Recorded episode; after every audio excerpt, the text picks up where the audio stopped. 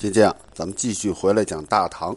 上一回呢，咱们说到魏博镇的主动归顺，哎，这坚定了李纯解决藩镇问题的信心，同时呢，也坚定了他走扎实道路的这个决心。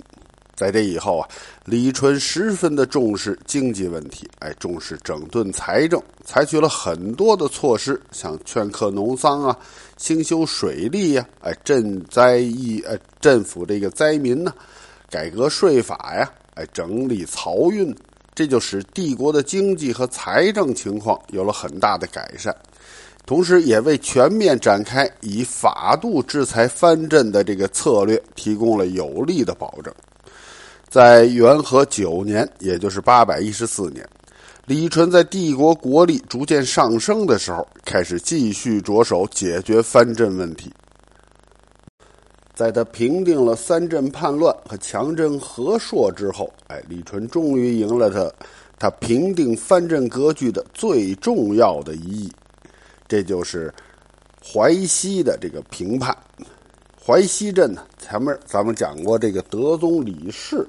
在征讨这个三藩的时候，和硕三藩的时候，讲过这个淮西镇。当时呢是李希烈担任节度使，他担任节度使的时候啊，淮西一直是处于割据状态。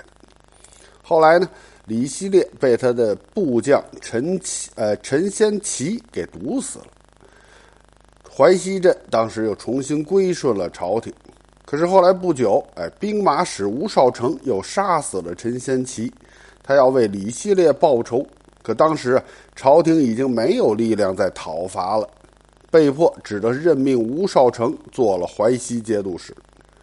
吴少成这个人啊，阴险狡猾。自从他担任节度使之后呢，不断的招兵买马，抗拒朝廷的命令。在贞元十四年，也就是七百九十八年，吴少成派兵劫掠霍山。在贞元十五年，又占领了唐州。朝廷因为财政拮据，实在没力量再去讨伐了。这以后，吴少成的气焰更嚣张了，不断的在四周用兵，攻占呃进攻这个临颍、陈州、西华这些地方。面对吴少成的嚣张啊，德宗李氏实在是忍无可忍了。在朝廷财力十分拮据的这个窘况之下，在贞元十六年，也就是公元八百年的二月，削夺了吴少成的官职，并发兵讨伐淮西。可是结果，哎，在阴水之战里边，吴少成打败了官军，官军是全军覆没。吴少成甚至扬言要打到长安去。在这种情况之下，李氏没有办法，只好是停止了征讨淮西，哎，重新恢复吴少成的官职。就在那一战以后，朝廷是再也没办法驾驭淮西镇了。吴少成治下的淮西，那俨然就是一个独立王国。在阴水之战发生的那一年，皇帝李纯那个时候已经是二十三岁了。他是亲眼看见，哎，皇呃，这个朝廷兵败，他的祖父被迫赦免了吴少成，哎，这在他眼里那就是李唐皇族的奇耻大辱啊！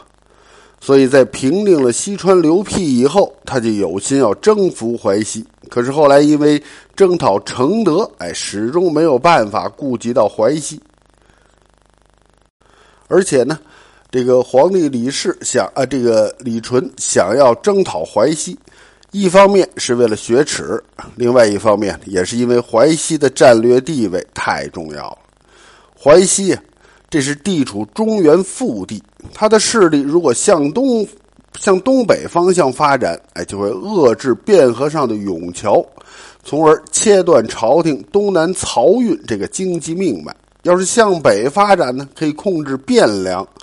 从而威胁到东都洛阳，向西发展可以直取襄州，从而切断通过长江、汉水北上的漕运路线。所以说呀，朝廷一日不得淮西，哎，中原就始终存在着隐患。到了元和四年，也就是八百零九年的十一月，吴少成病死了。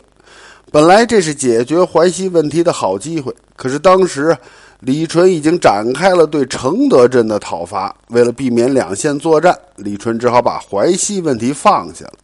在元和五年，也就是八百一十年的正月，任命吴少成的弟弟吴少阳为河淮西节度使。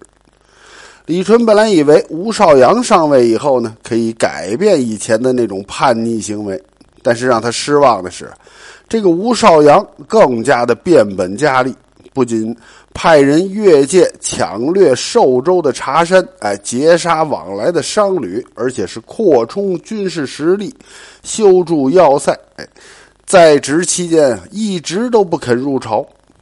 李吉甫担任淮南节度使的时候，曾经请求把淮南的治所从扬州搬到寿州，以便是随时讨伐淮西。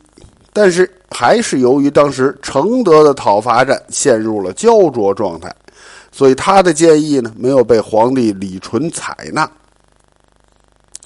到了公元九年，也就是八百一十四年的八月，吴少阳病死了，他的儿子吴元济密不发丧，反而是以他父亲的名义上表，请求朝廷批准吴元济袭任淮西节度使。这个请求很突然呢，李纯也感觉到蹊跷，于是他就派太医去蔡州，以给这个吴少阳治病为名，要看一看真实的情况。但是吴元济坚决拒绝太医入境，并且在辖地的边境上是大肆的陈兵。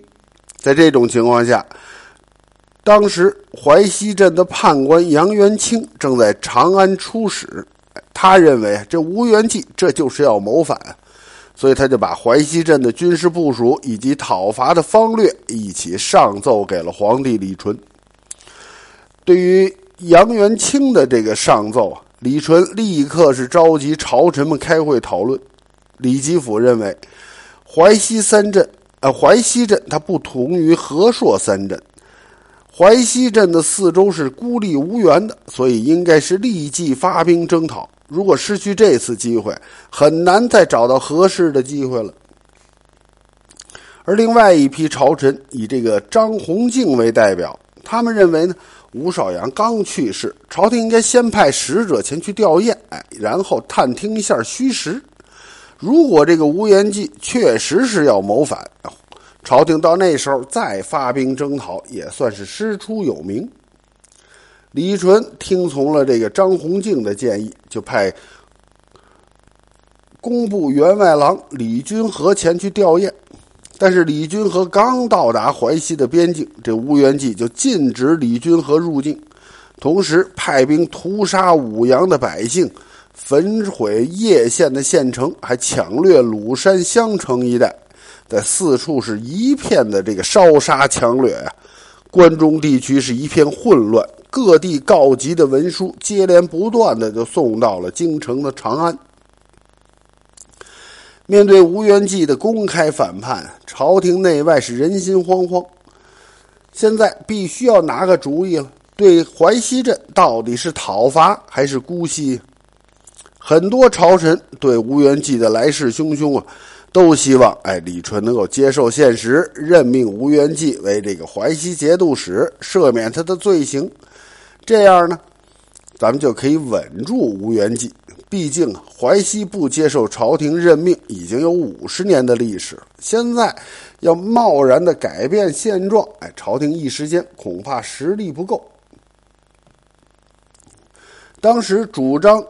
讨伐淮西的只有以这个李吉甫为代表的这个少数的朝臣，但是就在这极少数的主战派里边，这个李李吉甫还在元和九年的十月，哎，不幸病死了，这让李纯是很悲痛啊。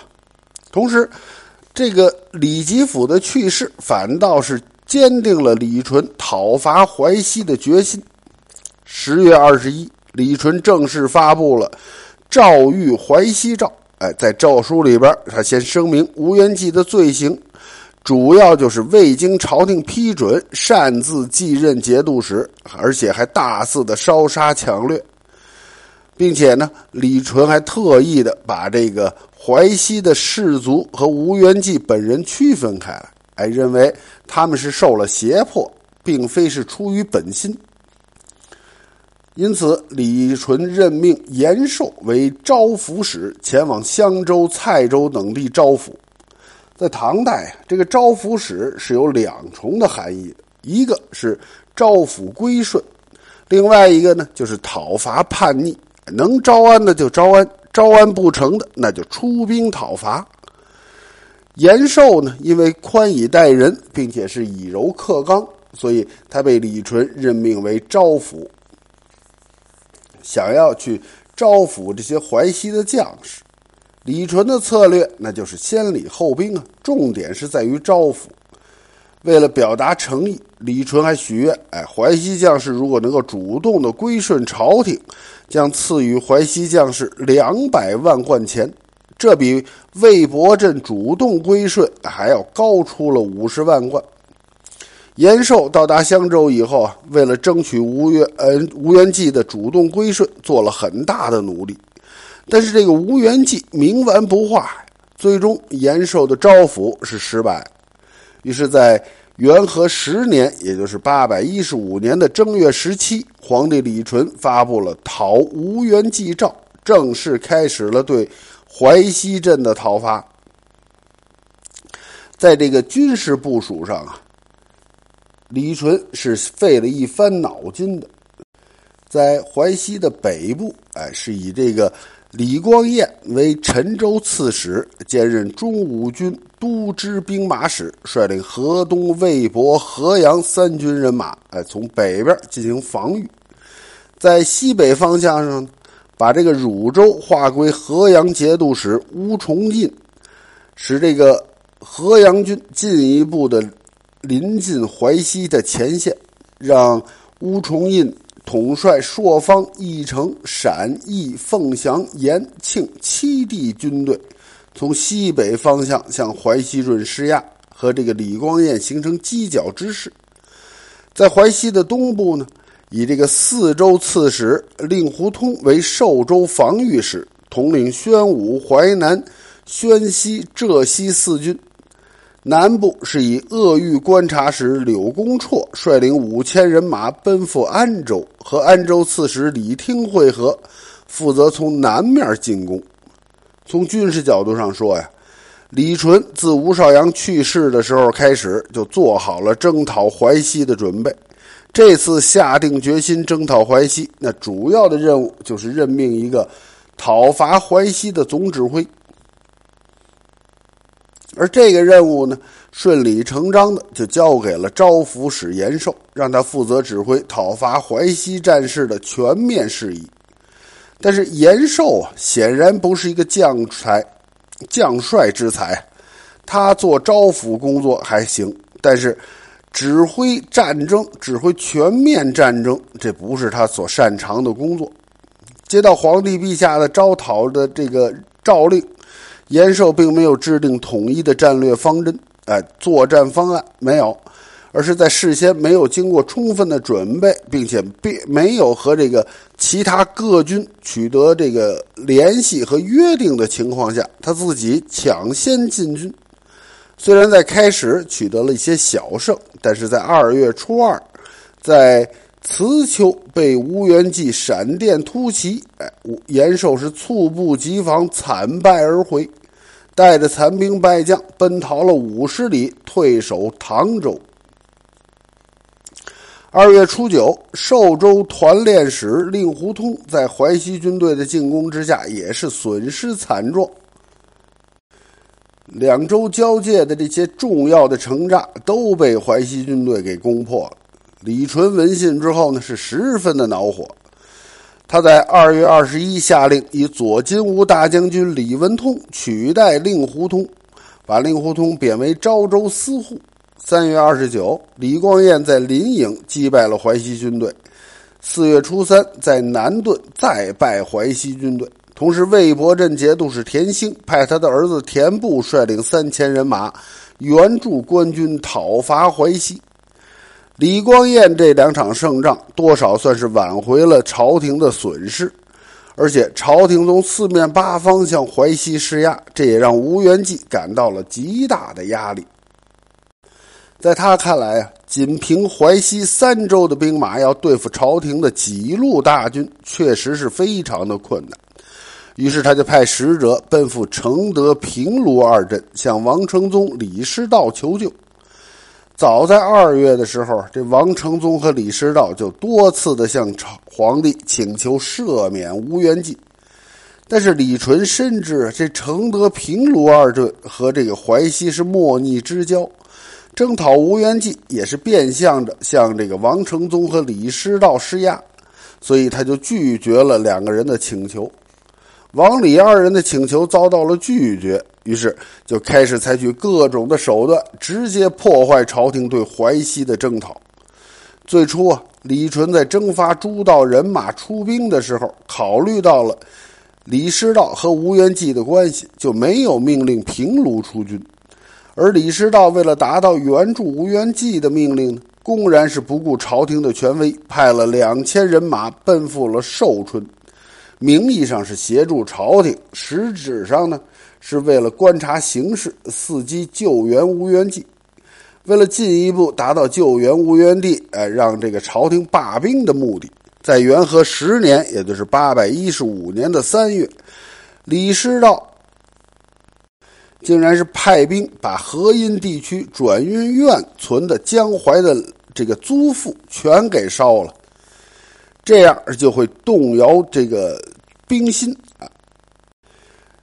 这个河阴的转运院、转运院，哎，这是作为江淮地区上交给朝廷租税的存放的这个仓库，是朝廷经济来源的咽喉啊！它具有极其重要的地位，说它是长安的生命线都一点不为过。现在被李师道一把火给烧了。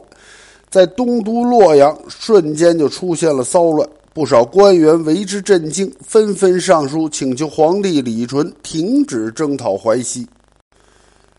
对面对这样严峻的局势，李纯也是十分的担心的。不过这个时候，李纯也不是刚刚即位那个毛头小伙子了。自从征讨承德无功之返以呃无功而返以后。李纯对一切的困难和挫折已经走了足够的心理承受能力了。现在他很清醒啊，他知道放火烧啊这个河阴转运宴的这个目的就是迫使朝廷放弃征讨淮西。要是现在朝廷停止了征讨，那就落入人家的圈套了。所以征讨淮西是绝对不能停的。不过呢，李纯也感觉到朝廷军队进展缓慢，这说明在指挥和战术上是存在问题的。可具体在哪儿存在问题呢？一时间他也不能确定。所以李纯就派出了御史中丞裴度赴前线进行进行宣慰。哎，一方面是表示对前线官兵的这个关心，另外一方面也是调查原因去了。就在裴度刚刚领命离开京城长安的时候，李纯又接到了很多要求停止征讨淮西的奏文。面对这种情况，他当时是十分的挠头啊！他不明白为什么这些朝臣遇到点困难就那么容易退缩呢？李纯十分需要有人出面来给他打打气。哎，就在这个关键的时候，一个不起眼的官员勇敢的站了出来。他给皇帝李纯上了一封全面分析征讨淮西之战的奏文，哎，奏文名叫《论淮西事宜状》。这个官员名字就叫韩愈，哎，没错，就是那个唐宋八大家里边的韩愈。韩愈啊，是字退之，河内河阳人，世称呢是韩昌黎，是这个。唐代古文运动的创子呃倡导者，贞元八年的进士及第，后来被封为这个吏部侍郎，哎，所以又称为韩氏呃韩吏部，谥号是文，哎，所以又把他称为韩文公。在贞元十九年，也就是八百零三年，韩愈因为请求减免灾民的赋税，被德宗李氏贬为了阳山县令。李纯继位以后呢，重新召韩愈回到了朝廷。自从李纯下诏征讨淮西以来啊，韩愈就十分的关心战事的发展。近来由于前方战事缓呃进展缓慢，很多朝臣向皇帝请求停止征讨淮西，哎，这让李韩愈感觉到有必要向皇帝李纯进言，分析一下战场上的形势，想要坚定李纯继续用兵的决心。经过慎重的思考啊，韩愈挥笔写下了这个《论淮西事宜状》，呈现给了皇帝李纯。他认为，淮西镇虽然貌似强大，但实则是难以持久啊。因为淮西镇以三州之地对抗举国之兵，哎，那是必破的。所以建议李纯一定要坚持下去，不能有丝毫的犹豫，尤其是不能受到四个方面的干扰，那就是经费问题、反战的舆论，哎，士兵的伤亡情况，以及国家暂时遭受的困难。好了，今天呢，咱们就先讲到这儿。晚安，我的宝贝儿，爱你。